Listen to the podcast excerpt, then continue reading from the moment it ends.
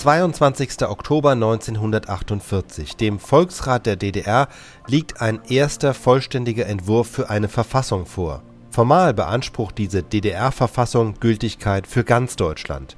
Otto Grotewohl war zugleich Vorsitzender der SED als auch des Verfassungsausschusses.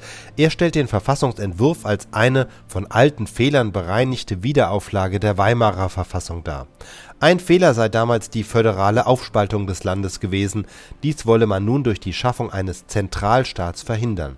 Ein weiterer Unterschied zu Weimar: Es gibt in der neuen Verfassung keine Gewaltenteilung zwischen Judikative und Legislative. Beide werden in der Volkskammer zusammengeführt. Auch das begründet Grote wohl: Weitreichende Urteile über Staatsangelegenheiten dürften nicht in der Hand eines nur aus wenigen Personen bestehenden Staatsgerichtshofs liegen. Heute ist in Berlin der Deutsche Volksrat zu seiner fünften Tagung zusammengetreten, um über eine gesamtdeutsche Verfassung zu beraten. Der Vorsitzende des Verfassungsausschusses, Otto Grotewohl, berichtete in einem ausführlichen Referat über den Entwurf einer Verfassung für die Deutsche Demokratische Republik. Wir bringen Ihnen in unserer heutigen Sendung Ausschnitte aus den Ausführungen von Otto Grotewohl. Meine Damen und Herren, Fast dreieinhalbes Jahr sind vergangen seit der bedingungslosen Kapitulation Hitler-Deutschlands. Seit diesem Zeitpunkt steht Deutschland im Zentrum internationaler Beratungen und Auseinandersetzungen.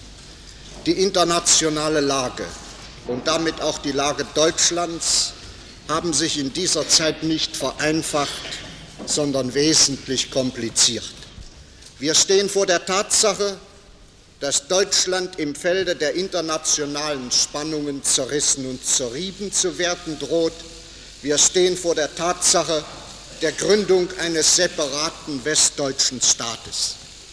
Deutschland ist in höchster Gefahr. Der nationale Zerfall ist kein Schreckgespenst mehr, er ist heute bereits Wirklichkeit, eine Wirklichkeit, deren furchtbares Ausmaß für das Leben unseres Volkes als Ganzes wie auch für jeden Einzelnen heute noch gar nicht hinreichend und tief genug in das Bewusstsein unseres Volkes gedrungen ist. Auch diejenigen, die berufen wären, die politische Führung der Nation in diesen schweren Tagen und in dieser Lage in ihre Hand zu nehmen. Viele maßgebende Männer der politischen Parteien sind leider allzu oft nicht weniger blind gegenüber den wirklichen Interessen und Notwendigkeiten unseres nationalen Ganzen und zeigen sich nicht in der Lage, den richtigen Weg zu entdecken, unserem Volk den Ausweg aus Not und Elend zu zeigen. Sie gehen nur allzu leicht den Weg des geringsten Widerstandes, geben dem außenpolitischen Druck nach stellen sich auf den Boden der Tatsachen, verschreiben sich fremden Mächten und Interessen und wenden sich damit von ihrem eigenen Volke ab. Es ist kein Ruhmesblatt unserer deutschen Politik, dass viele ihrer maßgebenden Akteure heute in wilde Panik verfallen, den Kopf verlieren, verantwortungsloses Gerede in die Welt setzen oder den Kopf in den Sand stecken Ohren und Augen vor der Wirklichkeit verschließen und sich ganz vom Strom der faktischen Entwicklung mitreißen zu lassen, sich bequem in das Fahrwasser der einen oder der anderen Besatzungsmacht begeben und auf deren Schiffen dann ruhig dahin zu schwimmen.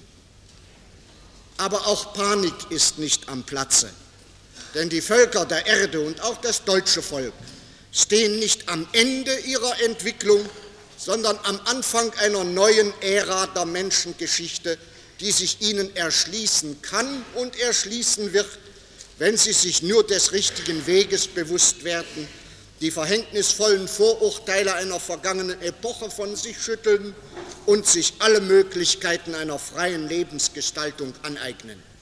Die alten Formen zerbrechen, das ist offenbar. Aber die Aufgabe kann heute nicht darin bestehen, überlebten Formen nachzutrauern, sich an etwas zu klammern, was keine Existenzmöglichkeit mehr hat, sondern dem Neuen, dem Werdenden zum Durchbruch zu helfen, um eine neue, bessere und glücklichere Welt zu bauen. Die internationale Politik, so wie sie heute läuft, wirft uns nicht unseren Staat als reife Frucht in den Schoß, wir müssen ihn uns selbst schaffen. Darum ist es nötig, unser Volk immer wieder auf die ungeheure Gefahr dieser Entwicklung hinzuweisen, ihm vor Augen zu führen, was es heißt, seiner nationalen Existenz verlustig zu gehen und ihm zu sagen, dass die Auflösung der nationalen Existenz heute bedeutet, politisch Verfall in Vasallentum, ökonomisch Verfall in die Lohnsklaverei fremder Kapitalsinteressen. Wir müssen dieses Bewusstsein in unserem Volk hervorrufen und wachhalten. Es bedarf dieses Bewusstseins, um Herr der Lage zu bleiben und nicht von den Verhältnissen verschlungen zu werden. Das deutsche Volk muss zur Gestaltung seiner friedlichen Zukunft auch wissen, dass es in bestimmten Situationen bereit sein muss, gegen den Strom zu schwimmen, dass es dem Lauf der Verhältnisse eine neue Richtung geben, dass es eine neue, seinem eigenen Willen, Intentionen und Bedürfnissen angepasste Welt aus sich selbst heraus gestalten muss. Es bedarf dieses Bewusstseins, um in sich die Kräfte zu entwickeln, deren es zur Lösung dieser Aufgaben bedarf. Darum ist es heute für deutsche Politiker verantwortungslos, resigniert mit den Achseln zu zucken und unser Volk auf irgendwelche bessere Zukunft zu vertrösten, die der Himmel uns bescheren möge. Sich für inkompetent zu erklären, eine Antwort auf die Frage zu geben, was sollen wir tun, wo ist der Ausweg, was kann uns aus dieser Lage befreien. So grasiert heute vielfach die Anschauung, unser Volk könne durch den verloren gegangenen Hitlerkrieg überhaupt nicht mehr Herr seines Staates und seiner Politik sein. Es habe alle Souveränitätsansprüche verloren. Sein Schicksal liege in den Händen der Besatzungsmächte. Es sei heute nur noch ein blindes, ein nichtiges Werkzeug. Es sei nur noch ein Objekt des politischen Geschehens und kein Subjekt mehr. Es könne über den Weg des politischen Geschehens in Deutschland nicht mehr selbst mitbestimmen, es könne darum auch keinen selbstständigen, souveränen deutschen Staat schaffen. Diese Argumente bleiben auch dann dilettantisch und verbrecherisch, wenn sie in wissenschaftlichem Gewande auftreten und von Leuten, die den Professorentitel tragen, vorgetragen werden. Die Lehre, welche die Souveränität des deutschen Volkes als erloschen erklärt, die behauptet, Deutschland habe als Nation und Staat aufgehört zu existieren, entspricht weder der realen Lage der Dinge, noch ist sie völkerrechtlich überhaupt haltbar. Sie ist vielmehr eine für die Bedürfnisse des Dollarimperialismus zurechtgestutzte Doktrin. Sie steht im klaffenden Widerspruch zu dem positiven Völkerrecht, im Widerspruch zu den völkerrechtlichen Akten, welche die Lage Deutschlands in der Zeit der Besatzung regulieren und im Widerspruch zu den Vereinbarungen von Jalta und Potsdam. Es ist die Pflicht jeden guten Deutschen, die Urheber und Wortsprecher der völlig abwegigen Doktrin, wonach das völkerrechtliche Naturrecht des deutschen Volkes auf seine souveräne Staatsgestaltung erloschen sei, heute deutlich zu erkennen und diese Verräter an unserer nationalen Sache vor dem ganzen deutschen Volke anzuprangern. Diese Doktrin ist nichts anderes als die pseudowissenschaftliche Maskierung jener Tendenzen, die Deutschland allzu gern unter den Einfluss des amerikanischen Imperialismus bringen möchten. Es ist die Lehre jener Leute, die alles Interesse daran haben, Deutschland in einen Vasallenstaat der Westmächte zu verwandeln. Sie sind zu einem Teil jener Kraft geworden, die kalt rechnend den verlorenen Krieg zur Sklaverei des deutschen Volkes ausnutzen möchten. Diese Kreaturen haben mit den nationalen Interessen Deutschlands nichts mehr gemein.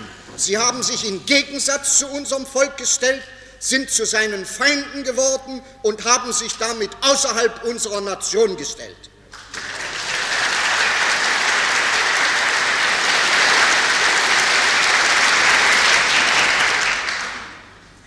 Vernichten wollte man in Deutschland den Hitlerstaat, ausrotten wollte man den Nationalsozialismus, den Militarismus, imperialistische und antidemokratische Tendenzen.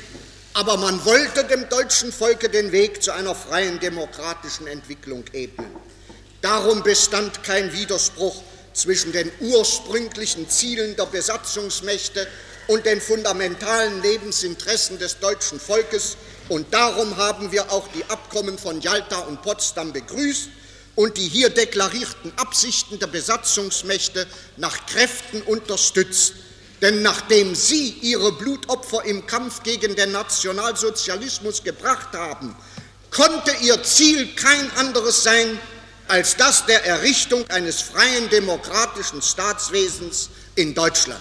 Ich darf an die wichtigsten Dokumente erinnern, auf die unser Recht auf nationale Selbstbestimmung sich gründet. Otto Grotewohl zitiert die Atlantikcharta, in der gesagt wird, dass die Alliierten die jeweils von dem Volke gewählten Regierungsformen anerkennen wollen und kommt dann auf das Potsdamer Abkommen zu sprechen, in dem der Weg zur Rekonstruktion des deutschen Staates folgendermaßen festgelegt wurde. Die Verbündeten haben nicht die Absicht, das deutsche Volk zu vernichten oder zu versklaven. Die Verbündeten haben die Absicht, dem deutschen Volk die Möglichkeit zu geben, sich darauf vorzubereiten, weiterhin die Umgestaltung seines Lebens auf demokratischer und friedlicher Grundlage zu verwirklichen. Werden die eigenen Anstrengungen des deutschen Volkes unentwegt auf die Erreichung dieses Zieles gerichtet sein, so wird das deutsche Volk im Laufe der Zeit unter den freien und friedlichen Völkern der Welt Platz nehmen können. Damit also waren die Perspektiven der politischen Entwicklungslinie eindeutig festgelegt. Schrittweises Werden des deutschen demokratischen Staates, wobei die Siegermächte ihre Funktion in Deutschland dahin abstimmten, diesen Prozess in eine bestimmte Richtung zu lenken, die faschistischen, militaristischen und alle diktatorischen Elemente aus dieser Staatsentwicklung zu entfernen und das Werden eines demokratischen Staatsgebildes tatkräftig zu fördern. So sollte eine deutsche demokratische Republik entstehen mit einer zentralen Regierung, die mit den Siegermächten einen Friedensvertrag abschließt, in dem Deutschland den von der Hitlerarmee den Völkern verursachten Schaden wieder gut zu machen verpflichtet ist. Das Recht auf Souveränität sei in den ersten Jahren nach Kriegsende dem deutschen Volke von keiner alliierten Macht bestritten worden, sagt der Redner. Auf der Moskauer Außenministerkonferenz im März 1947, die gemäß der erwähnten Bestimmung des Potsdamer Abkommens zur Friedensregelung für Deutschland zusammentrat, ist das Problem der Rekonstruktion des deutschen Staatswesens und die Bildung einer deutschen Zentralregierung Gegenstand der Beratung gewesen. Wie unterschiedlich auch immer die Auffassung der Außenminister im Einzelnen waren, dass ein deutscher souveräner Gesamtstaat entstehen soll, ist damals von keiner Seite bestritten worden. Gestritten wurde nur über den inneren Aufbau dieses Staatswesens. Und zwar sahen wir damals deutlich zwei verschiedene Tendenzen unter den Alliierten, die allerdings ein bezeichnendes Licht auf die weitere Entwicklung warfen. Im Mittelpunkt der Diskussion der Moskauer Außenministerkonferenz über die zukünftige Staatsform Deutschlands und damit über die deutsche Verfassung stand die Frage, wie kann die Remilitarisierung und das Wiederauferstehen eines autoritären, diktatorischen deutschen Staates, der abermals zur Gefahr für den Weltfrieden wird, verhindert werden. Die westlichen Alliierten glaubten, dass dies durch die föderative Aufspaltung Deutschlands zu erreichen sei.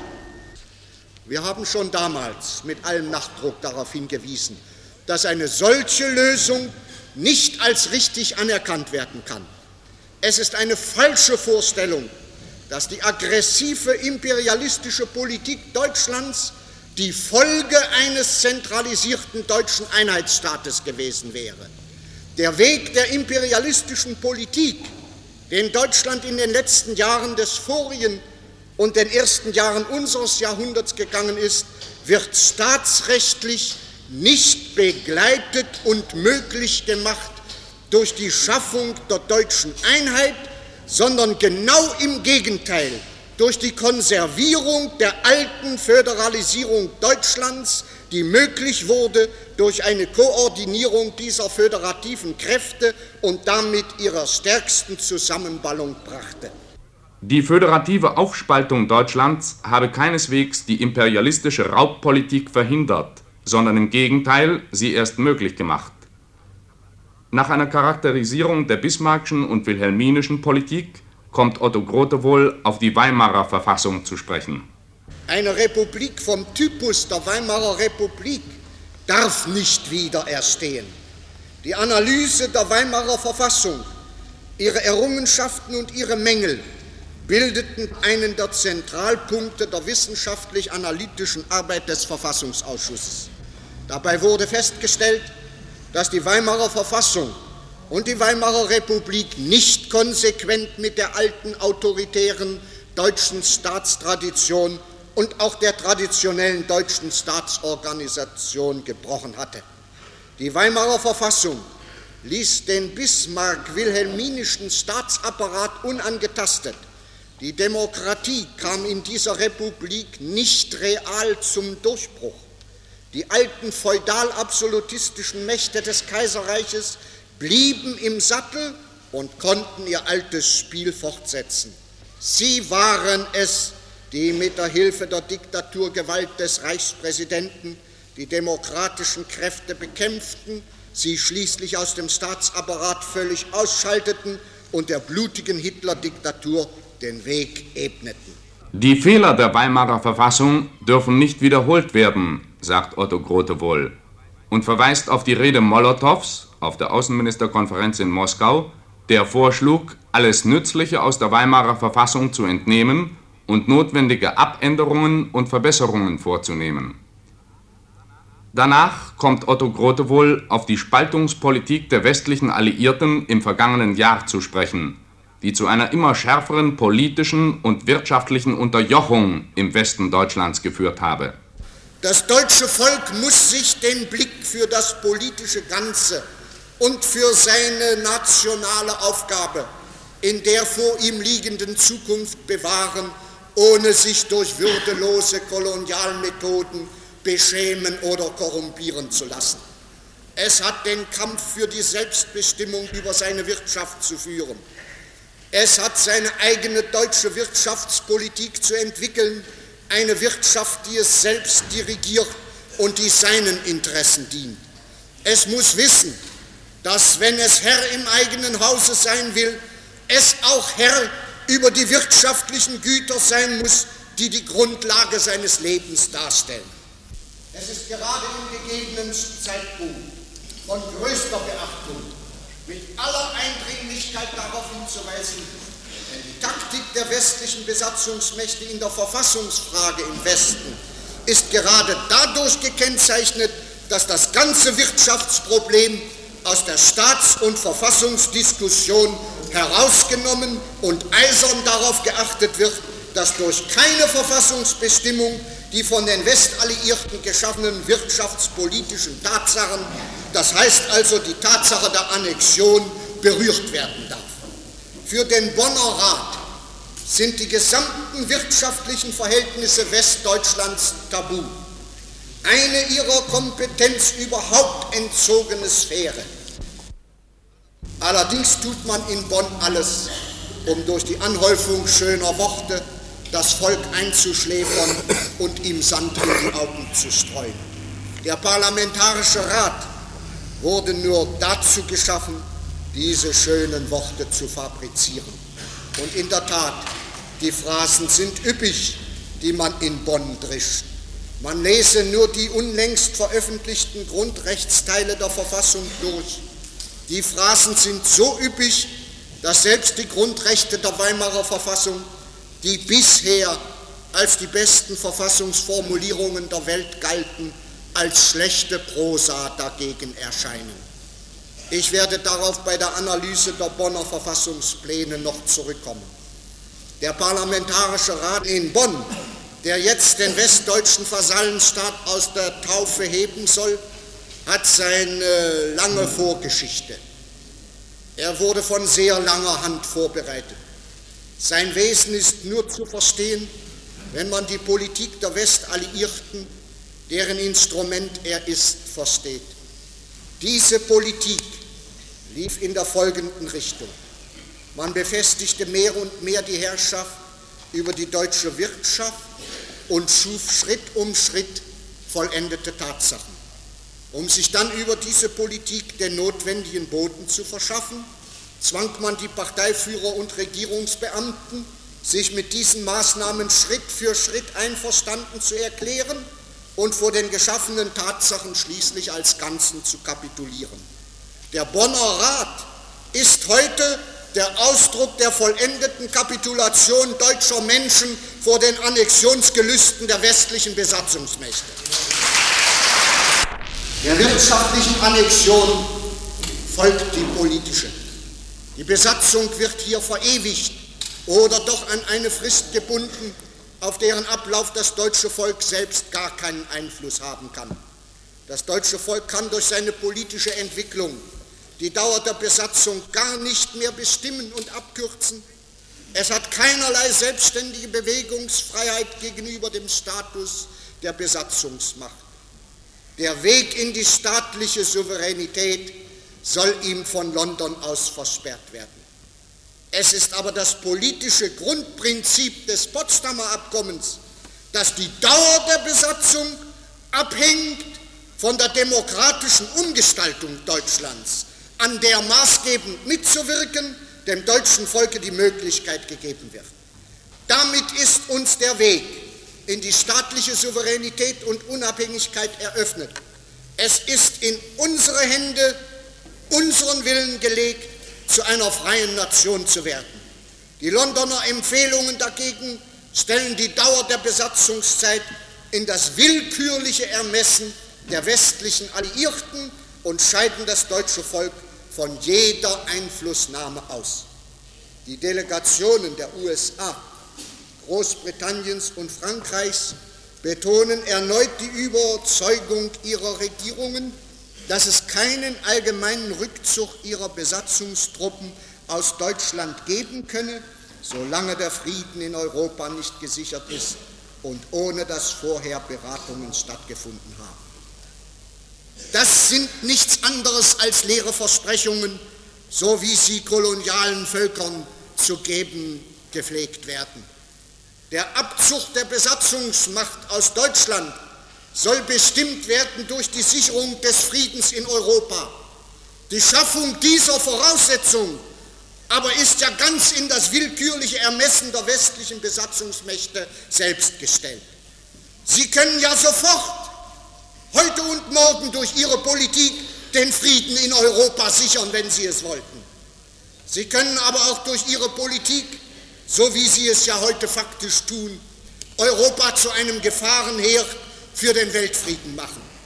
Solange Sie also die Politik des latenten Krieges als die für Sie geeignete halten und durchführen, wird der Frieden in Europa nicht gesichert sein und folglich wird immer der Grund da sein, Deutschland besetzt zu halten. Was heißt das anders als die Hereinbeziehung Deutschlands in ihre politische Einflusssphäre Westdeutschland und Westeuropa zu einem Spielball ihrer Politik zu machen und in ein strategisches Gebiet ihrer Kriegspolitik zu verwandeln. Da man nicht Herr über das eigentliche Fundament des Lebens des Volkes, die Wirtschaft ist, diese vielmehr ganz unter die Botmäßigkeit ausländischer Interessen steht, beugt man sich selbst diesen Interessen. Man macht sich jetzt in Bonn, in Bonn drehen und wenden, wie man will. Man macht mit heuchlerischem Pomp, spießbürgerlicher Wichtigkeit über formaljuristische Prinzipien diskutieren. Man macht dadurch das Wesen der Sache nicht ändern. Man kann kein freies deutsches Staatswesen in Bonn konstituieren, sondern nur die Unterwerfung unter die von den Westalliierten geschaffenen wirtschaftlichen Zustände. Das werde ich bei der Analyse der Bonner Verfassungsentwürfe noch näher dartun. Dies aber ist der eine Weg der Deutschlandpolitik, der Weg, den die Westmächte gingen. Es ist der Weg der Annexion, der Kolonisierung und der Versklavung. Das deutsche Volk muss diesen Weg heute und für immer endgültig ablehnen.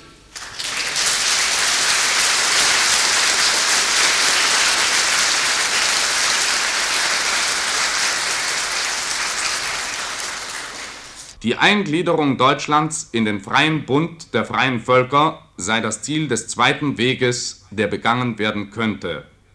Er wurde in den Warschauer Beschlüssen vorgeschlagen. Meine Damen und Herren, dies ist der zweite Weg der Deutschlandpolitik.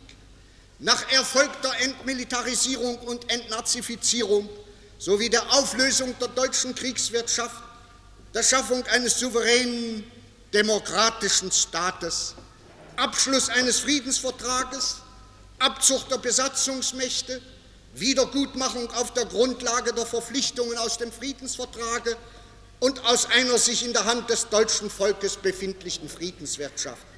Der zweite Weg gibt dem deutschen Volke also das Recht seiner Selbstbestimmung, gewährt ihm eine neue, unbelastete wirtschaftliche Zukunft, gibt ihm seine nationale Einheit zurück gewährt einen Frieden und befreit uns von den Besatzungsmächten. Der zweite Weg ist also für uns Deutsche der Weg einer wirklichen nationalen Befreiungspolitik.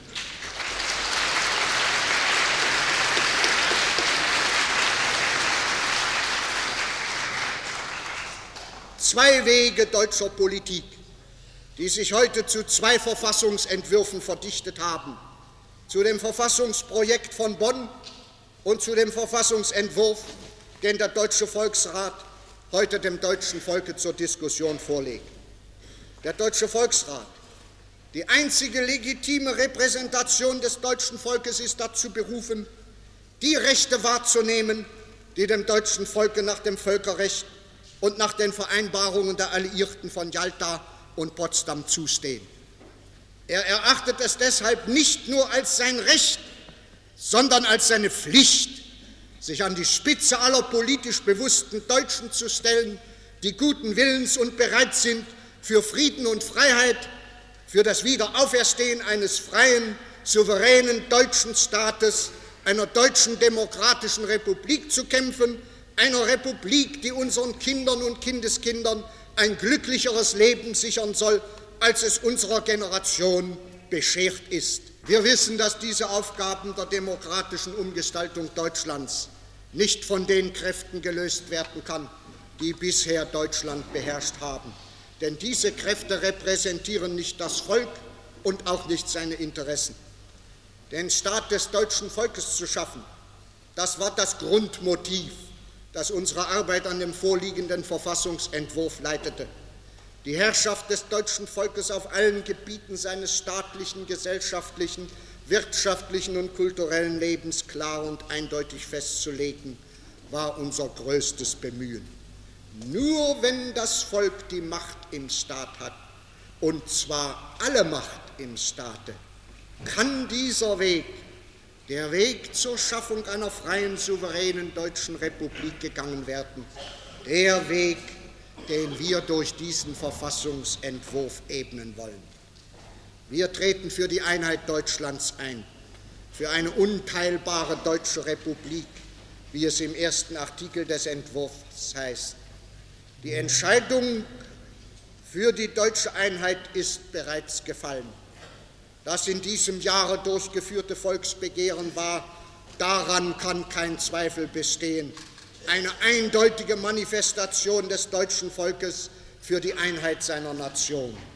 Wenn gewisse Kräfte an dem Willen des deutschen Volkes zur nationalen Einheit heute noch zweifeln sollten, so möge man uns die Möglichkeit geben, aufgrund dieses Volksbegehrens in allen Zonen Deutschlands frei und unbehindert einen Volksentscheid durchzuführen.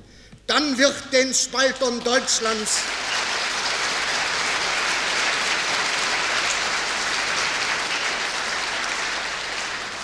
dann würde den Spaltern Deutschlands schnell klar werden, wo das deutsche Volk steht. Und unser Volk wird diesen Spaltern für ihre verräterische Politik die gebührende Antwort erteilen.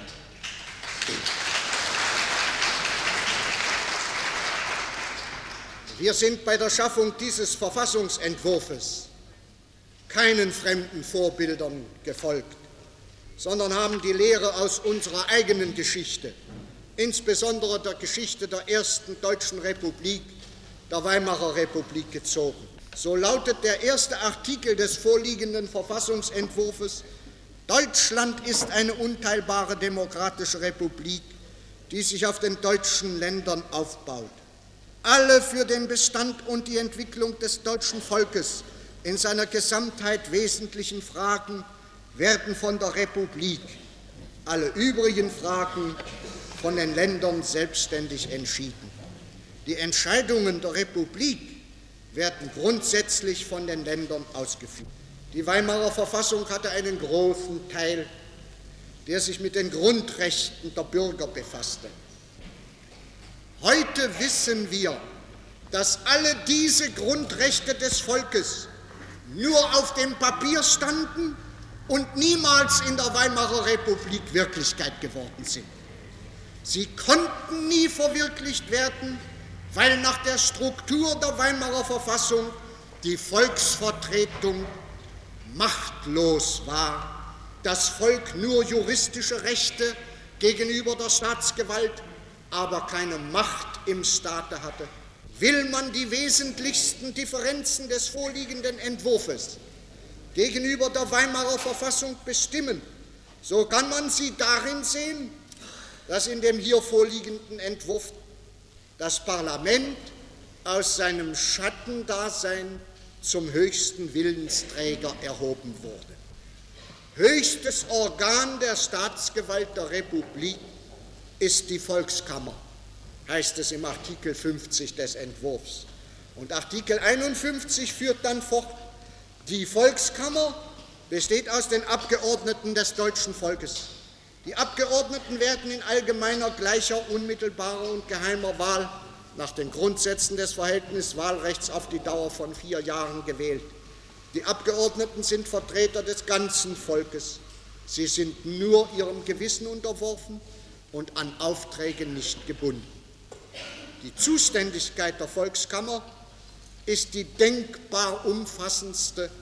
Sie ist im Artikel 63 des Entwurfs geregelt, der besagt, zur Zuständigkeit der Volkskammer gehören die Bestimmung der Grundsätze der Regierungspolitik und ihrer Durchführung, Bestätigung, Überwachung und Abberufung der Regierung, die Bestimmung der Grundsätze der Verwaltung und die Überwachung aller Staatsorgane, das Recht zur Gesetzgebung, soweit nicht ein Volksentscheid stattfindet, Beschlussfassung über den Staatshaushalt, den Wirtschaftsplan, Anleihen und Staatskredite der Republik und die Zustimmung zu Staatsverträgen, der Erlass von Amnestien, die Wahl der Präsidenten der Republik, des Präsidenten der Republik gemeinsam mit den Länderkammern, die Wahl der Mitglieder des obersten Staatsgerichtshofes der Republik und des obersten Staatsanwaltes der Republik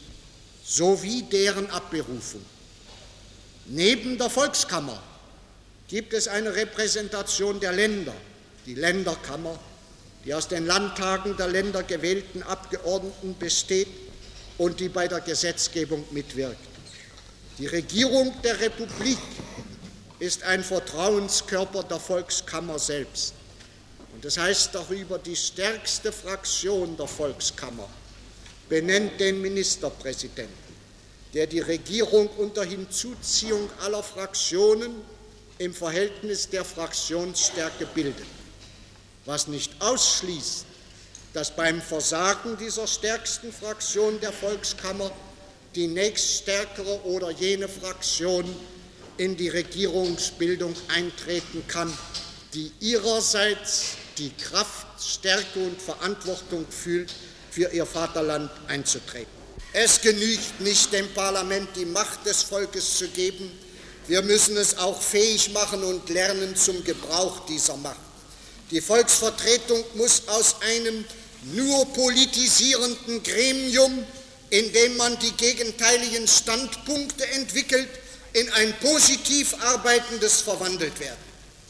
Soll vom Parlament die politische Führung ausgehen, wie es in Staaten der gereiften Demokratie der Fall ist, so hat das Parlament eine große konstruktive Politik, eine Politik des positiven Aufbaus zu entwickeln, und dies kann es nur durch die tätige Mitarbeit aller politischen Parteien im Parlament selbst.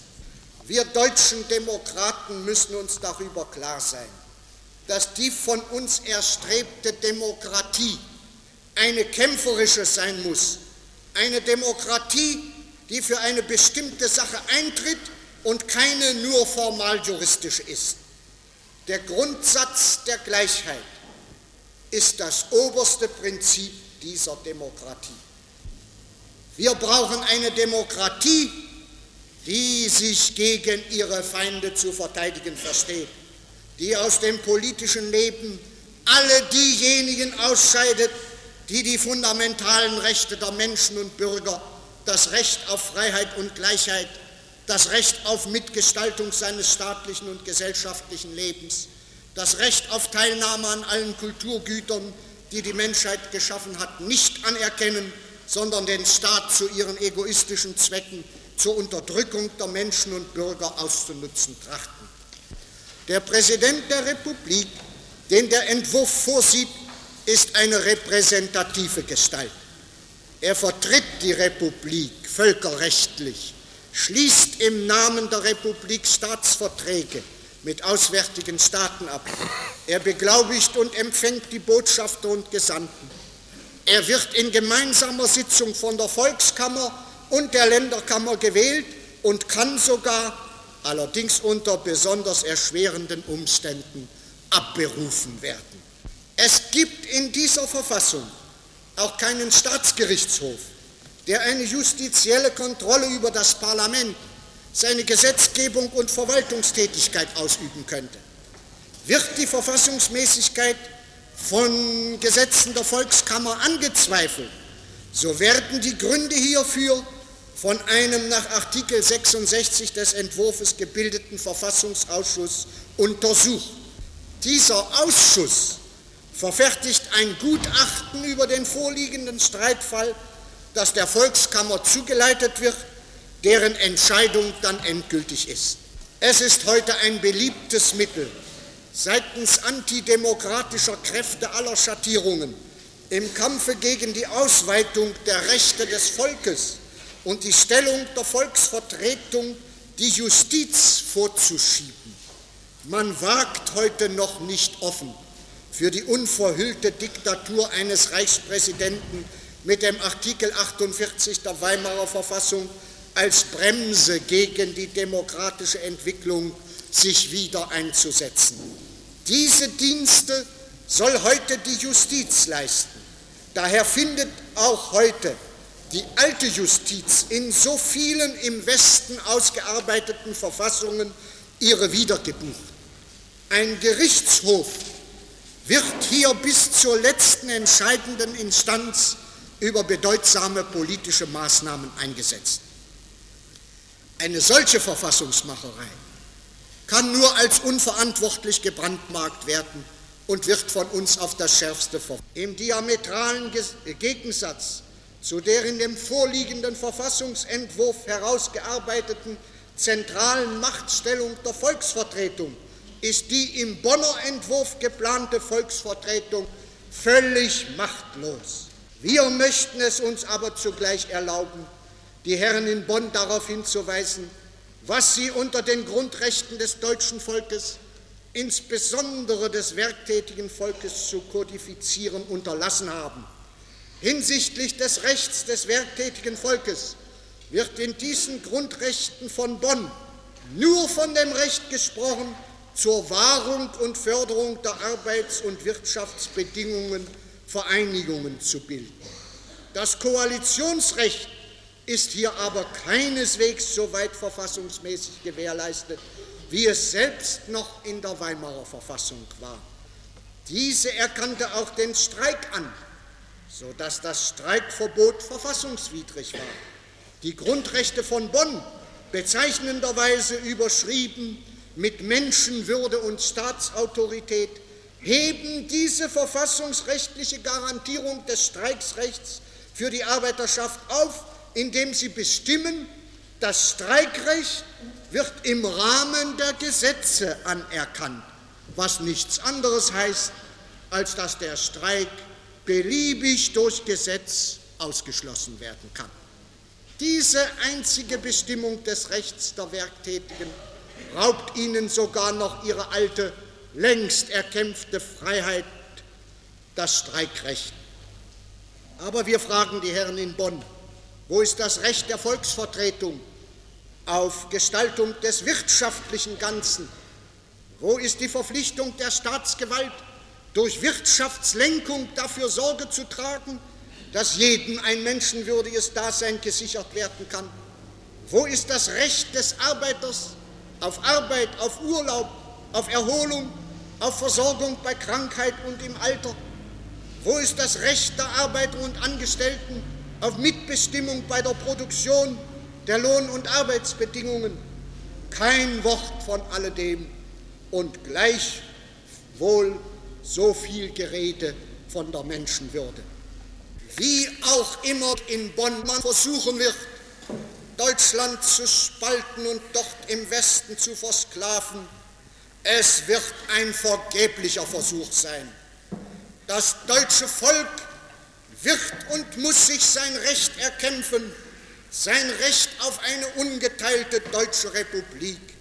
Es wird und muss einmal ein Volk freier, friedlicher Bürger werden, in dem jeder im Ganzen mitarbeitet unter einer Verfassung und in einem Staate, der wie in dieser von uns vorgelegten Verfassung auf seine Fahnen schreibt, die Staatsgewalt muss dem Wohle des Volkes, der Freiheit, dem Frieden und dem demokratischen Fortschritt dienen.